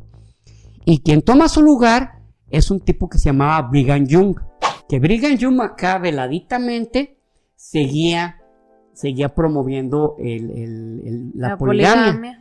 Y él tuvo un sueño I have a dream, como decía este Martin Luther de dónde debía construirse la nueva Jerusalén, y fue en, en este en en Salt Lake City, en Utah, en Utah, en Salt Lake City, por cierto, por cierto hubo un, una olimpiada de invierno que el objetivo que, que bueno que se habla, que creo totalmente que así fue, los mormones le pusieron una lana por tal de que fueran ahí las Olimpiadas. ¿Cuál era el objeto?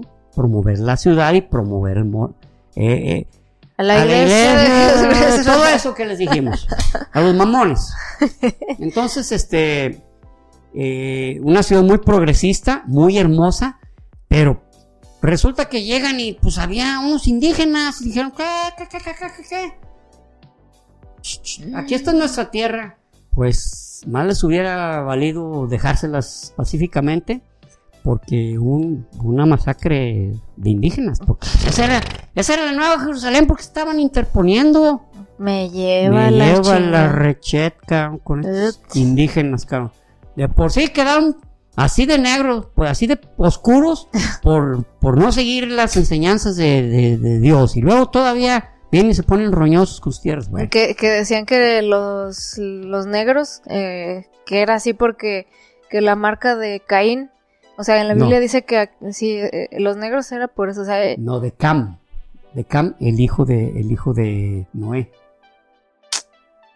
Pues yo donde investigué decía que como en la Biblia dice que a Caín le dejó, le quedó una marca por su pecado de haber matado a Abel. A su hermano.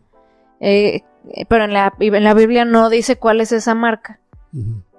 Ellos dicen que los negros traen esa marca porque ellos en su vida pasada fueron pecadores, entonces en esta vida son negros como marca de los pecados que cometieron en su vida anterior.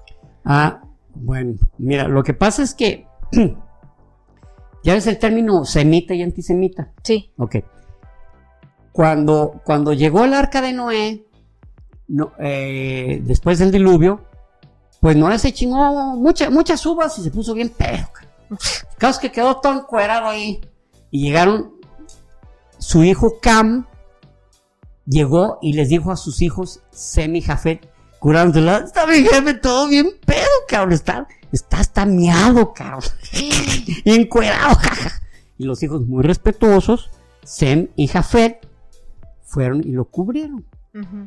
Entonces, Sem, de ahí son descendientes los semitas, árabes, judíos, eh, asirios, babilonios, egipcios, etc. Luego los hijos, los descendientes de Jafet son los europeos, son los blancos. Y los negros son los descendientes de Cam, porque quedaron malditos porque Cam se burló de su papá.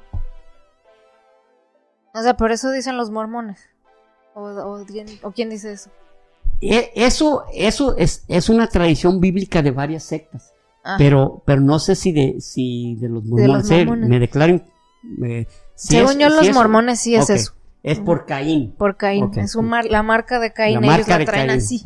En su piel. Gracias por la aclaración, porque ya, les, ya les iba a decir eh, eh, Eso, eso es muy. Es la clásica, ¿eh? Es la clásica. Es una historia que inclusive los del Cucus Clan dicen: No, no, pues acuérdense que pinches. Se burlaron. Se burlaron de, de, de Noé. pobre de Noé, pues nomás porque estaba pedo, miado y Encuerado. Encuerado. Hijos de la chingada. No, pobrecito. pobrecito de Pero hoy matamos a 10, capaz. Mi personaje ficticio, mm, pobrecito. Entonces, ya Brigham Young, bueno, eso ya los mormones. Ahí voy a quedar con los mormones porque se extendieron y etcétera, etcétera. Sí, pero trae, incluyen sus historias este, alienígenas. Este, tienen muchas, muchas historias, pero miren. Este, este, libro es un libro de entrevistas de multicidad de personajes, multicidad de John F. Kennedy, eh, este, Marilyn Monroe, Mao Zedong, Stalin, Hitler, Benito Mussolini, eh, este, ¿cómo se llama el que escribió Lolita? Eh, bueno, no, no, no, no recuerdo su nombre. Carlos Marx, como podrán ver aquí. Este, bueno, la primerititita entrevista fue hacia Brigham Young, el que se, el que se quedó como líder de los, de los, mormones.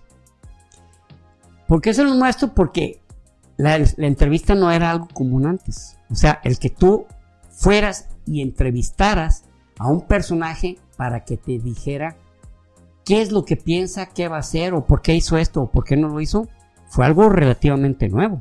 Pues sí. Entonces, interesante la primera entrevista fue a Brigham Young, el líder de los mormones. De este libro, que no es mío, se llama Las grandes entrevistas de la historia, eh, de 1859 a 1992. Es un libro de una hermana mía que me hizo el favor de prestármelo. Y, se lo estoy mostrando más para que... La primera entrevista fue a Brigham Young, o sea, ya, ya era todo un personaje. Ok, continuamos. Luego, resulta que, también en, esta eh, tercera oleada, este, eh, hay un personaje, hay un personaje que, eh, bueno, él anduvo de, iglesia en iglesia, de iglesia en iglesia, de iglesia en iglesia, queriendo encontrar la verdad. Pero él se encontró con un individuo, eh, él, se, él se llama Charles Russell, Charles Taylor Russell. Él es el fundador de los testigos de Jehová.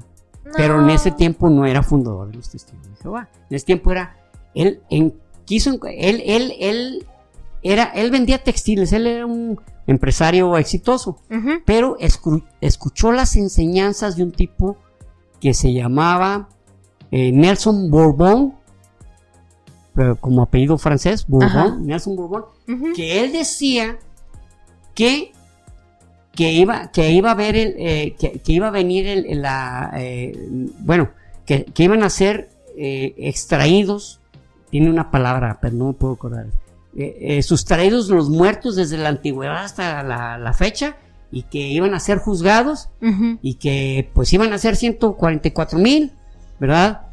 12, 12 de la tribu, 12 mil de la tribu de, de, de cada una de las tribus pero pues no hablaba de varones, decía, pues no hablaba de mujeres, entonces sí había que pues meterle tuerca a eso. Y luego decía que eh, este, este ya, eh, este, esta, persona, el, creador de los, de los eh, testigos de Jehová, decía que Jesucristo había venido en 1873, pero en forma invisible, o sea, nomás él lo vio, yo creo, ¿verdad? Y siguiendo las, enseñanzas de este Borbón, resulta que Nelson decía que en 1878 se iba a acabar el mundo, cabrón. Entonces iba a empezar, Nada más no aprenden. pues la extracción de, los, de las personas que iban a salvarse, de los 144 mil. Que posteriormente decían, oye, si no va a ser 144 mil, nosotros somos 8 millones de testigos que Ay, wow, wow, wow, wow, relájense. 144 mil van a ser los que van a irse al cielo. Pero los demás, la, eh, eh, Jesucristo va a convertir a la tierra en un paraíso nuevo. Y ahí van a estar. Ah, ah bueno, porque si no, pues ni mejor ni, ni para qué le entro, ¿no? Pues sí. Entonces, este, mm, Charles Russell, eh, bueno, em, empieza a generar esa, esa, esa doctrina donde, pues, era totalmente de, esas eh, totalitarias de que nomás lo que dice en la Biblia es lo correcto. Pero desgraciadamente la Biblia le puedes interpretar lo que tú quieras. Sí, exactamente. Muchísimas cosas. Entonces, empieza a juntar, empieza a reunir muchas personas. Pues 1878 llegó y pues no se acabó el mundo, güey. Pero entonces él dijo, no. Este, dice Charles Russell. Dice, no, ¿saben qué? Ahora yo voy a seguir yo solo, porque ya Borbón pues estaba dando las últimas, de hecho murió. dice, el mundo se va a acabar en 1914. Entonces, ah. con ese, con esa predicción, pues empezó a, jalar mucha gente. Pues, eh, pues tenemos que hacer algo. Va a venir el fin del mundo y tú estás con, los equivocados. Para esto él, una de las primeras cosas que hizo fue crear dos revistas. Una se llama la Atalaya, de Watchtower, y la otra que se llama Despertar. Son revistas que, que las hemos visto por ahí porque pues hay algunos testigos de Jehová que te las ofrecen. Sí, exacto. O inclusive están ahí el montoncito y si tú quieres tomas una y te la llevas. O sea, pues como, tú quieras, ¿no? Entonces, este, pues 1914 va a acabar el mundo, ¿cómo ven? Pues llega la primera guerra, mundial, cabrón. Entonces los testigos de Jehová dijeron, ¿qué hubo? Si es cierto, entonces ¿Qué te dije? No se imaginan cuántos se juntaron ahí. Dijeron, no, si es cierto, este güey ya, ya nos había dicho. Pero una de las cosas de, los preceptos eh, eh, de los testigos de Jehová es no, no participar en la guerra. Ellos jamás iban a, participar en la guerra y tampoco iban a adorar símbolos. O sea, que la bandera nacional y que el escudo nacional, no, ni madre. O sea, que nos, a nosotros adoramos es a Jehová y no vamos a a meter a ningún otro, no le vamos a, no, le vamos a cuadrar a una pinche tela de colores, cabrón, no mames, no. Entonces, pues, ¿qué los hacían? Los encarcelaban y ellos gustosamente iban a la cárcel, decían. Y ellos tenían una frase, un testigo de Jehová no va a matar a otro testigo de Jehová, porque ninguno va a ir a la guerra. Y en 1916 muere muere Charles, eh, este, Charles Russell. Y, este, pero antes de morir predijo que no, que espérense, no, ya, ya, ya me recibí nueva información. El fin del mundo va a ser en 1918. 1918. Pues todavía no se acaba, la- bueno, la guerra estaba por finalizar, Sí. pero exacto. luego se viene la gripe española, cabrón. Ahí está. Millones de muertos. ¿Qué hubo, cabrón? Ahí está. Pues ahí está. Si ya, si ya nos había dicho, cabrón. Si ya nos había dicho Charles Russell. Entonces, este. bueno, la gripe española, perdón. La gripe francesa. Creo que ya les platiqué sobre ese tema, ¿no? Sí, que los, que sí, los sí. españoles fueron los que dieron a conocer la información. Pero la gripe se, se inició en En Francia. Francia. Ujú. Entonces decían, ya ven, ven, ya ven, el fin del mundo, pues, pues el mundo siguió adelante. Pero para esto, pues ya, este, pues ya no, no había un líder. Y eh, Charles Russell no había creado una religión. No se llamaban testigos de Jehová. O sea, Ah, era un grupo de adeptos, pero no había creado ninguna religión ni ninguna secta. Pero ¿quién lo sucedió? Que era este Franklin Roosevelt, uh, Rutherford, perdón, Franklin Rutherford, ujú. lo siguió y él creó el, no creó, sino, sino que le dio una nueva forma y eh, este, una, una de las cosas que también les criticaron los testigos de Jehová era las transfusiones de sangre Ah, sí. que de sí, sí. hecho, a la fecha, no, no pueden recibir, porque en el, en el capítulo 15 de, de los Hechos de los Apóstoles, que se cree que lo escribió este San Pablo, habla de que cuando los gentiles sean conversos, no se, eh, no se les haga comer eh, cosas que contaminadas como esto, eso, y la sangre. Pero no, no decía que la sangre, o sea, en ese tiempo ni siquiera sabían de transfusiones, cabrón, no chingues. o sea, ¿Cómo ah, las van a prohibir? No puedes recibir sangre de otro porque eh, pre- eh, decía preferible, preferible morir, morir e ir al cielo a vivir en el pecado por recibir la transfusión. De hecho, ah, Serena Williams, eh, los Williams son, son testigos de Jehová. Y los testigos de Jehová no pueden tener celebraciones, ni Navidad, ni cumpleaños, ni nada de eso. O sea, entonces eh, le- sal- la criticaron mucho por eso, porque dijeron, oye, no más, su hija cumpleaños y no, no, pero no puedo celebrar, pues somos testigos de Jehová. Pero Ay, bueno, no manches. O sea, qué pedo. eso tampoco pueden hacer. Y han muerto porque no pueden recibir una transfusión. Lo cual es una violencia. Claro. O sea, quien tenga hijos y su hijo está enfermo y no es porque es testigo de Jehová, eso es violencia. Ese niño no ha decidido si es testigo de Jehová o no. Exactamente. Ah, de hecho, por ahí te mandé un video de una muchacha que nació en una familia siendo testigo de Jehová y cómo ella fue transformándose porque la mandan a otra escuela al extranjero, no, no al extranjero, a otra ciudad con otros testigos de Jehová, Ah, a otra, a otra escuela testigo de Jehová. Pero tenía una amiga, está muy interesante esa historia por cómo ella fue, ella era bien metidaza con los testigos de Jehová. Y, y cómo, cómo fue viendo algunas cosas, está súper interesante, te va a encantar ese video. Esta muchacha se llama Miriam. Miriam. Luego, eh, no, no pude obtener el- el nombre, pero se los voy a enviar para que vean. eh, O sea, me gustaría que vieran cómo ella, pues nacer en, un, en el seno de unos testigos de Jehová, pues haces todo lo que te digan tus papás y lo que digan los maestros y los ancianos. Pero bueno, Serena Williams le criticaron mucho eso. Oye, pues, tú es tu niña, no chingues. Somos testigos de Jehová, no podemos celebrar nada. Entonces, Franklin eh, eh, crea el esquema ese de, ¿saben qué? Tenemos que ir casa por casa y este, llevarles la palabra, llevarles la palabra y llevarles las revistas, etcétera, etcétera. Él creó ese esquema. Y él fue el que les puso testigo de Jehová en 1931. O sea, creó la marca. Ya, ok. ¿Quiénes son? Testigos de Jehová. Ahí nació. Con Mm, Franklin órale, Rutherford. Y ya después, esto ya lo voy a hablar así muy general. eh, que en 1975 se iba a acabar el mundo. No, siempre no. En 1989 no, no, siempre no. En el año 2000 no, tampoco.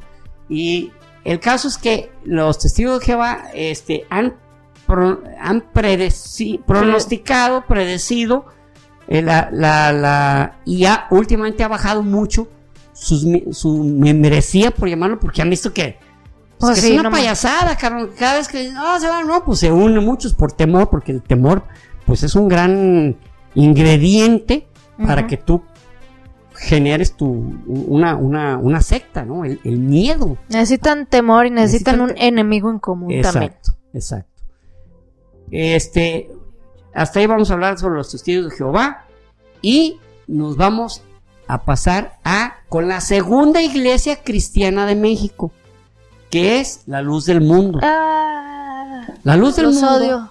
La luz del mundo en Guadalajara, Jalisco, que es la capital de nuestro estado, hay un super templo y todas las, todo alrededor las calles son circulares. Las calles se llaman, una se llama Nazaret, otra se llama Maús, otra se llama Jerusalén, y así. Y alrededor viven eh, testigos de Jehová que dicen que la fecha... La luz del mundo. La luz del mundo, perdón, la luz del mundo, la luz del mundo, pero ellos se llaman en realidad la columna la columna de Jesucristo. O la, o la columna del templo de Jesucristo, algo así. Y ese, ese, esa colonia se llama la hermosa provincia. Y tienen un super templo que estructuralmente fue toda una proeza, fue todo fue todo una, ¿cómo se llama? ¿Hazaña o...? más que hazaña, bueno, eh, fue todo un reto haberlo calculado. Sí, está cabrón. Les voy a poner foto aquí, obviamente, pero si no. Y, y este, y, y, hablan de que inicialmente, eh, bueno, e, e, esa, esa, esa secta fue creada en 1926 por un tipo que se llamaba Eusebio, Eusebio Joaquín. Pero con el tiempo dijo, no, Eusebio, bien nombre, y se puso Aarón Joaquín. Oh. Después de fallecer Aarón Joaquín, eh, lo sucedió su hijo Samuel Joaquín Flores, que, yo me acuerdo que había unos espectaculares hace unos pocos años donde decía, estaban celebrando su cumpleaños, entonces decía, el, el ¿cómo se llama? El profeta de, Dios o el siervo de Dios, Samuel Joaquín Flores, y él se ah, estaba muy dientón, por cierto, eh, celebrando acá.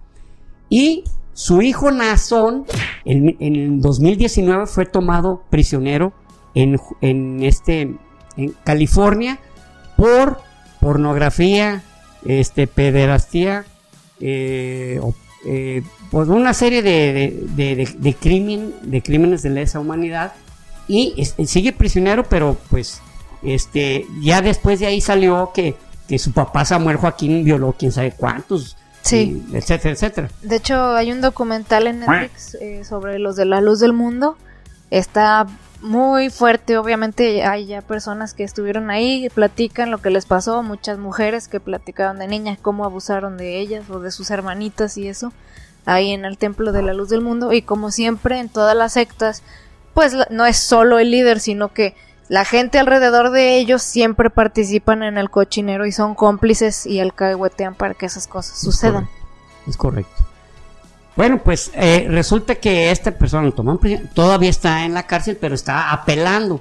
Tienen un rancho de 1.5 millones de, dólares en Texas, que no es mucho, 1.5 millones, pero la, característica es que tienen puros animales exóticos. Cebras, jirafas, leones y la entonces, este, están cagadísimos en lana. Sí, no manches. Y cuando hicieron ese super templo que eh, eh, Rubí le pone la imagen para que vean la inmensidad y cómo, este, la, misma, el personal, o sea, los mismos integrantes o, o devotos de la luz del mundo eran los propios, los, eran los albañiles, eran los constructores.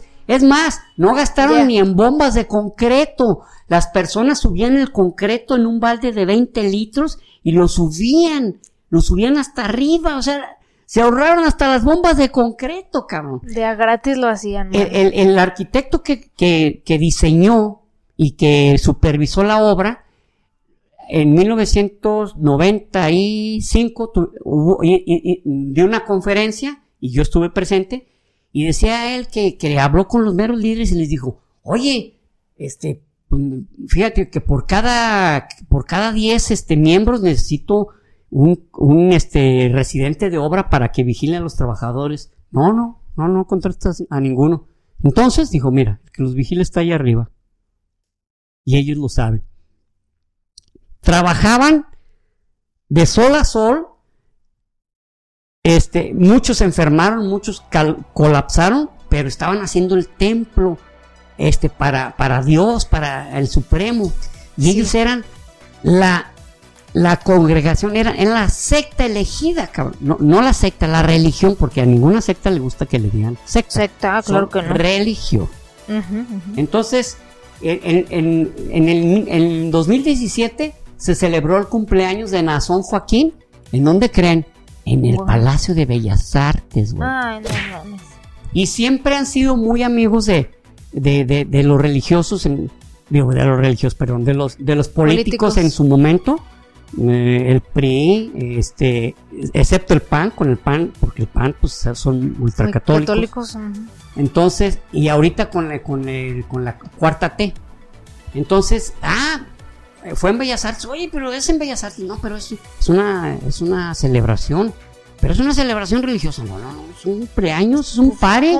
Es un pare, chingate una cerveza, güey. ah, hay cerveza ahí. ¡Eh, toda ahí, mirra! Vete por unos tacos. Bueno. Ah, ahorita eh, ellos dicen, bueno, se habla de 6 millones, 6 millones de, de seguidores y eh, de 1500 iglesias alrededor del mundo. Cada vez que hay una celebración, eh, se congestiona la autopista hacia Guadalajara porque es enorme, porque van a la mera capital, o sea, van al templo principal, es como ir a, al templo de Jerusalén o algo por el estilo. Sí, qué cabrón que nos, ese templo principal lo tengamos aquí en Guadalajara, es aquí. Y, y de los fieles de todo el mundo, hay muchos que literal ahorran todo el año para poder venir a la celebración. Es como ir a la Meca de un musulmán.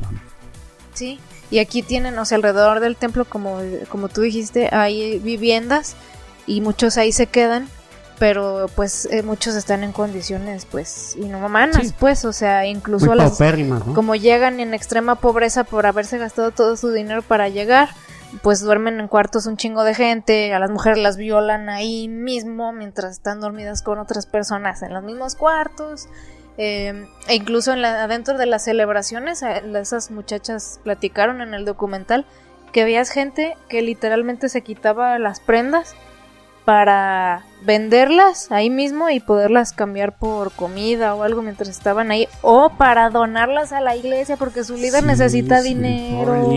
deja entre más dinero dejo, mejor me va a ir, entonces deja pues me voy encuerando para poder dejar algo aquí. a nuestros pobrecitos de la iglesia. Pobrecitos de la iglesia, ¿no? Esa es la hermosa provincia. Muy bien.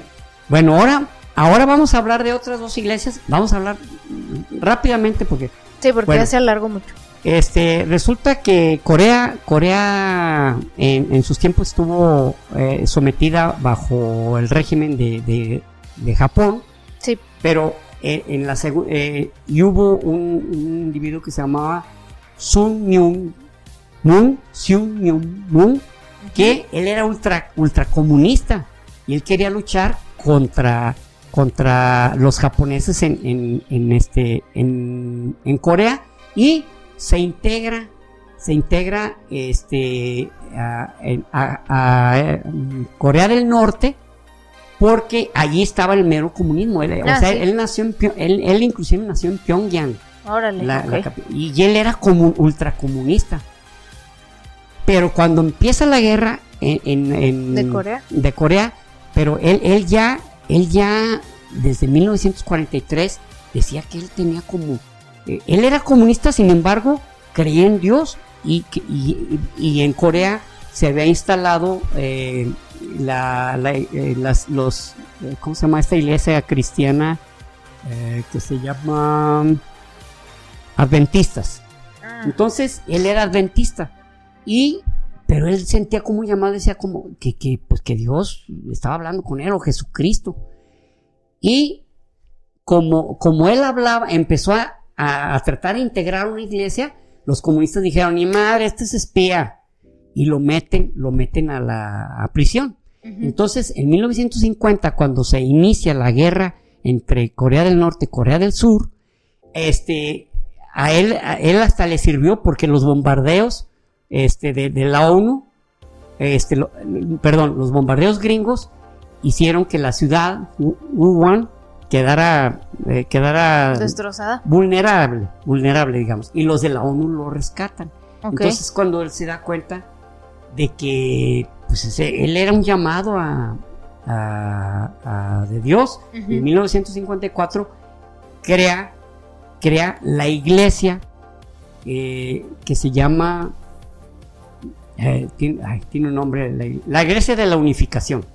La iglesia Órale. de la unificación o de- la- lo que pasa es que es más conocida como la del re- reverendo Moon. La, la secta del reverendo Moon, pero él, él le puso la iglesia de la unificación porque él, él iba a unificar a todo el mundo. So, en Ay, 1954, pues ya él ya odiaba a los comunistas. No, pues sí. Y- pero empieza, empieza a generar, a integrar esa, esa comuna, comuna cristiana y este, con el tiempo empieza a adquirir mucho, pero mucho, mucho, mucho adepto.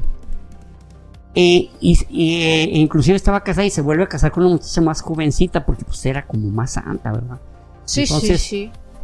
el reverendo Moon eh, este, empezó a hacer bodas, eh, empezó a hacer bodas eh, ¿Masivas? comun- comunitarias, donde empezó, en, con la primera que empezó en 1961, eran 30 parejas.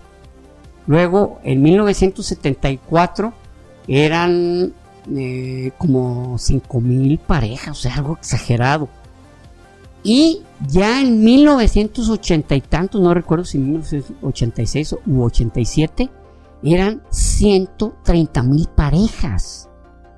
Esas eran sus voz. Y él decía que él, que él había, él, él era, él, él era la encarnación de Jesucristo, porque por lo que él había vivido en la guerra y a la hora de integrar su, su comunidad, había sufrido, había sufrido en sí, en, su- en carne propia, por los pecados de la humanidad, cabrón. Ay, mi vida. Entonces de ahí que, pues sí, pues es la encarnación de Jesucristo. Pero fue en 1971, fue a Nueva York y reunió 300 mil personas. Entonces él dijo, de aquí soy. Ahí, ahí creó, ya se, aunque tenía su sede en Corea, ya el, el- se puede decir la- el templo mayor o, o la, o la zona de mayor influencia era Nueva York, ya tenía un gran edificio ahí y, un hotel. Y había, había cosas ridículas, o, hay cosas ridículas que se, porque todavía existe, este, que se, que se hacían en nombre de él. Por ejemplo, cuando tenían relaciones, tenían que te- tener a la vista un cuadro del reverendo Moon y limpiarse con unos, con unos, este, pañuelos santificados que no habían tocado nada. Ay, no mames. O sea, y él, él fallece eh, ya, de, ya de 92 años y sus hijos pues son unos pinches, se quedaron ya con la iglesia, pero unos de ellos eran unos verdaderos salvajes. Uno de ellos este, golpeaba a la señora de manera brutal, tenía seis hijos con ella y ella se, lo, se salió, se salió de la secta y fue quien dio a conocer los abusos que se cometían en la, en la iglesia del reverendo Moon. Que, que millones, tiene millones de seguidores, ¿no? De- Guau, no Moon. manches. Entonces, este, eh, como les digo, actualmente lo siguen sus propios hijos, siguen la, la, la secta del reverendo Moon. Ahora, finalmente, voy a hablar de el reverendo Jim Jones y de, de, de Jonestown. Jonestown. En 1900, bueno, él, él creó, él creó una iglesia desde 1952, pero él era comunista totalmente. Él, él, él seguía el comunismo y él soñaba, soñaba con este crear una iglesia, una, una comunidad comunista, pero donde se siguiera Jesucristo. Hay algo que, que- que olvidé, que, que es parte de lo que deben de tener también los, los, los líderes. Es lo que se llama Zeitgeist, algo así como, como el espíritu del momento. Está- está en- Zeitgeist. Ajá. Es, es como el espíritu del momento. O sea, seguir algo eh, en- a través de lo que está en, de moda en ese momento, tú los integras y les dices, ah, mira, yo también que... Ah, ya, ok, ok, ok. El Zeitgeist. Es una palabra en alemán que quiere Sí. decir como el espíritu del momento. Ah, pues. Para, para Jim Jones, el espíritu del momento fue cuando había en Estados Unidos muchas protestas por el racismo, por, por las violaciones a los derechos humanos. O sea, era en, los, en los años 60 y estaban contra la guerra. Entonces él aprovechó esa coyuntura para integrar una agrupación y decirle, ¿saben qué? Este, aquí hay mucho pecado, eh, nos vamos a ir a, a Johnstown, que es una ciudad donde estaremos, donde, donde, donde ahí viviremos la palabra de Dios y todo será de todos y se los lleva, se los lleva a este, a, la Guyana. Hay tres Guyanas, que la, la, Guyana holandesa, la Guyana francesa y una Guyana que se convirtió en Surinam, pero una parte de esa Guyana donde estaba Johnstown, donde creó el pueblo de Johnstown, esa parte es reclamada por Venezuela desde siempre. Es un terreno que dicen, eso es nuestro, nos lo arrebataron. Ah, bueno, pues allí en Johnstown este, se lleva a casi mil personas, entre hombres, mujeres y niños, pero empieza a haber el rumor de que hay abusos. La clásica, soy el líder, pues abuso de quien yo quiera, porque pues sí, pues, se me tienen que someter. Se me tienen que someter, etcétera. Entonces va pidiéndole al gobierno de los Estados Unidos, oigan, por favor, ayúdenos con esto, se llevaron a mi hija, se llevaron a mi, a mi sobrino, se llevaron a mi hijo, eh, y no, están viviendo situaciones horribles. Entonces, un, un, este, congresista, que no recuerdo ahorita su nombre, se lleva a un grupo de reporteros y verifican que efectivamente estaban viviendo en, condición, en una comunidad verdaderamente mm, este, estaban viviendo en condiciones muy infrahumanas y muy y, de mucho sometimiento. Para esto, eh, eh, este, Jim Jones desde un principio la cantó del suicidio, porque hacía, decía que él iba a que él tenía que verificar la fidelidad de sus miembros en las noches blancas. Las noches blancas eran cuando decía, ¿saben qué? Vamos a tomar veneno. Y, y, tomaban algo amargo, pero no era veneno. Y el que no se lo quería tomar, pues lo aprisionaban en una... Imagínense una partecita de uno por uno por dos cincuenta, o sea, sometido ahí varios días y sin comer. Porque te, retractaste, cabrón, no mm. fuiste fiel. Entonces, por culo. O sea, esas noches blancas fueron varias veces, o sea, que sabían que pues, era su última noche porque estaban tomando veneno, pero no, era nomás lo estaba calando. No manches. Entonces, cuando estas gentes dijeron, oye, ¿cómo que nos vamos a tener que suicidar? Llega este, eh, llega este congresista con reporteros y cuatro de los miembros de la, de la, de la secta dicen, oye, nos llevan a nosotros, ¿está bien? Ah, vénganse. Pero no alcanzaron. Al llegar a la, a la nave o al avión donde querían, los, los, los rocian, los ametrallan y matan al congresista, a los que se, y, y dos de los que se querían escapar huyeron a la selva fueron los que platicaron todo, muchísimas cosas. Y a los reporteros, a todos se los echaron. Entonces, ese mismo día, ese mismo día fue en 1978, este, fue el año, perdón. Eh, yo me acuerdo bien de, eso porque fue algo. yo estaba muy jovencillo y, ah, ¿cómo? Este, ¿saben qué? Esto, esto se fastidió, así que nos vamos a morir todos. Entonces les, da, les, les dieron arsénico con, con, con algún tipo de, eh, bebida refrescante, era como tipo Kool-Aid. este, y a tomárselo. Las que no querían tomárselo, los demás, les, ¿cómo no? Que decía, ¿para qué? Para vivir morimos y que para morir nacimos y la Y los niños, pues algunos que no querían morirse, se los daban a fuerzas. Y murieron 928. Pero se considera desde hace unos años que no fue un suicidio colectivo fue un asesinato colectivo. Porque pues había muchos acuchillados, había muchos balaseados, o sea, que no, no, no, yo no quiero, ah, cómo no, pum, pum, pum, pum, aquí te quedas, cabrón. Y el reverendo Jim Jones se disparó a la cabeza. Inclusive hay un programa de Discovery Channel que se llama Índice de Maldad, donde hablan sobre el reverendo Jim Jones. El tipo era un perverso, era un malvadísimo. Entonces, este, así fue como terminó la, esa comunidad de, de, Johnstown, donde iba a ser un paraíso comunista cristiano, ¿verdad? y este es el último que, hablaremos tema que hablaremos. Todavía, todavía hay uno por ahí que es, pues que no, ya no vamos a alcanzar a hablar sobre él, pero no es, este, Entonces, eh, pues muchísimas gracias por escucharnos. Ojalá que no se hayan quedado dormidos. Y nomás, como libro les voy a mencionar, este es una hoja que dice el poder de las sectas. ¿Por qué les muestro esta hoja? Porque presté el libro y nunca más supe a quién se lo presté. Es de Pepe Rodríguez. Pero tengo la esperanza de que si alguien ve este programa diga, ¡eh, yo lo tengo! Ven, pues devuélvemelo, güey. y si no, pues ni modo. Pero este libro es el que, del que yo me referencié para, para varias sectas que inclusive les voy a mencionar el siguiente capítulo. Sí. Pues que, que fue los raelianos, que fue este la- los, los Rajnesh, lo que ahorita se llaman Osho, Ay, el ocho. el Osho. O sea, esas sectas extrañonas que, que, que ahí- ahí mencionaré, ¿no? Happy Science, etcétera, etcétera. Los- hasta la cienciología, Hasta ¿no? la cienciología, que, que, que es, que es casi la primerita de la que voy a hablar, ¿no? Eh, entonces, este, es- este libro, si a alguien le interesa comprarlo, se llama El Poder de las Sectas de Pepe Rodríguez. Pepe Rodríguez es un español y tiene otro libro que se llama el, eh, el- algo así como la vocación o, o- o- o- como las personas que buscan las sectas Ah, como ok. vivir de ellas, pero no me acuerdo cómo se llama.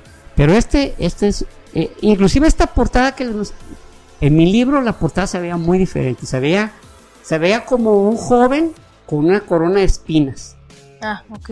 Y, y este, y este pues mos- por mostrárselo no, pero el- mi libro no es eh, la pasta blanca con negro y un chavo con corona de espinas. Y muchísimas, muchísimas gracias por escucharnos.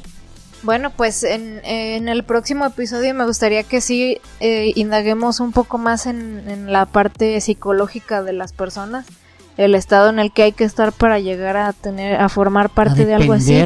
Sí, de- a sentir que porque- si no, que si no están ahí, Sí, porque es algo, es algo codependiente y empieza de una manera muy vulnerable en las personas. Entonces, como en este hubo- se tuvo que hablar un poco más como de la como el contexto o el background del catolicismo y todo eso, ahí se fue un poco más de tiempo porque pues iban a ser sectas eh, católicas cristianas, pero en el próximo que son así como que un misceláneo de cosas bien extrañas, eh, sí hay que ver que no solo se necesita nacer en el catolicismo para llegar a pertenecer a sectas, sino que eh, hay muchos factores que te llevan a, a caer en eso a veces sin darte cuenta. Entonces, eh, ojalá que lo podamos repasar también porque es una parte importante, no solo hablar de ella, sino cómo caes y cómo evitarlo, ¿no? Yo Inclusive este chavo, eh, este, Sí, ese el, del que, libro. el que les hablé de, no, no, este, Stephen Harris dice, dice que una persona que está en una secta no vas a lograr convencerlo de que está en una secta.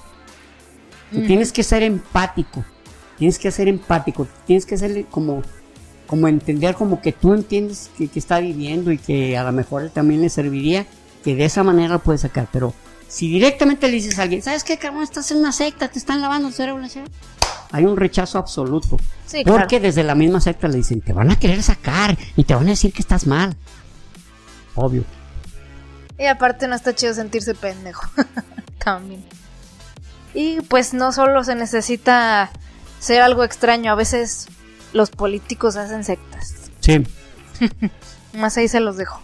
En fin, este, los saludos del día de hoy que no pueden faltar. El primero es para Tapatío 1973. Él dice que ya no siente parte de la familia y es justo quien nos dijo tío y prima. Ah, me dijo ti, prima. Dice ¿Qué pasó, que sobrino? ¿Qué hubo, Sobrino les- tapateo. ¿Qué hubo, primo? Nos descubrió hace un mes, dice, y que ya hasta le dio doble vuelta a los episodios. Yo no sé cómo le hizo. Qué cabrón. Pero muchas gracias. eh, Una de dos, está bien millonario y no tiene más que estar recibiendo nada. O, le gusta tanto que le vale, que a lo mejor le dice su mamá, Tapateo, vete a bañar. Otro día. no te creas, Tapateo, sabemos que eres gente limpia. Así es, pues un saludo, muchas gracias y qué chido ya hasta ser parte de tu familia, como decíamos Así al es. inicio. No vamos a redundar, pero gran parte de lo que dijimos también nació de tu comentario. Entonces, un abrazo. Eh, el segundo es para Lulu2CR. Ella es de Costa Rica. Dice que nos escucha camino al trabajo porque hace tres horas en ida y vuelta.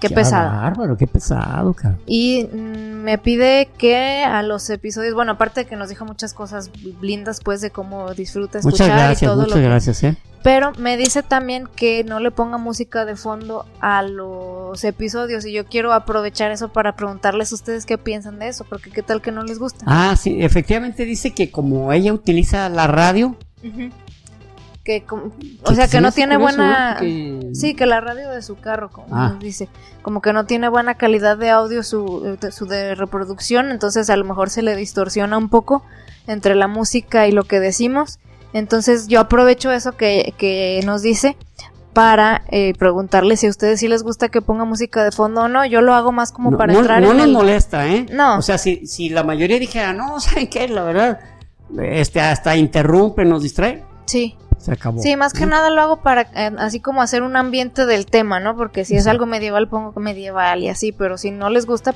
pues quiero si saber. ven que más bien perjudica, sí, lo díganos. Eh, el siguiente es para Daniel Lagu. Daniel Lagu de Loki. Es que ya salen los usuarios en vez de sus nombres. Y pues son usuarios así, todo pegado y eso. Eh, dice que nos descubrió en diciembre por recomendación de Spotify y que ya revivimos su amor por la ciencia. Ah, qué buena. Además, que a su hijo le dice prohibido dejar de aprender. Dice, con su permiso, pero ya les digo, que, pues claro que sí, ¿no? ¿Cuál permiso? Pues qué chingón. Ese... Sí, exactamente, o sea... No es como que, nosotros inventamos esa frase, ¿verdad? Exactamente, no, no la inventamos, es... Eh, digamos que tomémoslo como, como una, un tipo de persuasión eh, personal. Yo me voy a convencer de que está prohibido que deje de aprender cada día. Así es, y pues qué chido, si les gusta tomarlo, adoptarlo como algo también para ustedes, pues qué mejor, ¿verdad? Porque eso es lo que queremos también nosotros. Y bueno, por último, un agradecimiento a Mariano García Garibay. Eh, él nos aportó dinero en el gracias, se mochó. Muchas gracias. Que ahora gracias nosotros a ti, qué chingón por hacernos así, llegar ese cariñito, así como un puntito extra de ahí les va, los aprecio y gracias por, por lo que hacen, no sé, este, entonces muchísimas gracias también a ti por incentivarnos de esa manera y apoyar nuestro proyecto. Y bueno, pues sin más, eh, los que llegaron hasta acá, ¿qué, emoji nos dejan en los comentarios? Eh, un angelito. Ok, ese sí El ángel Moroni. Oh. Que ya ven que le dio un mensaje a, a, este Joseph Smith. Ajá. Entonces, pues un angelito, pongan un angelito. Ah. Pero que se parezca al ángel Moroni, ¿eh? no tiene... a poner cualquiera. No, pues tiene que ser güero. Sí, pues Sí, pues se, sabe que los güeros, ¿no? Son los buenos. Exactamente. bueno, gracias, los queremos. Eh, los suscríbanse si no lo han hecho, el manito arriba, compartir todas esas cosas gratis que nos ayudan mucho. Y pues les mandamos un abrazo. Nos escuchamos hasta el próximo episodio. Hasta luego. Bye. Y recuerden, prohibido, dejar, de aprender.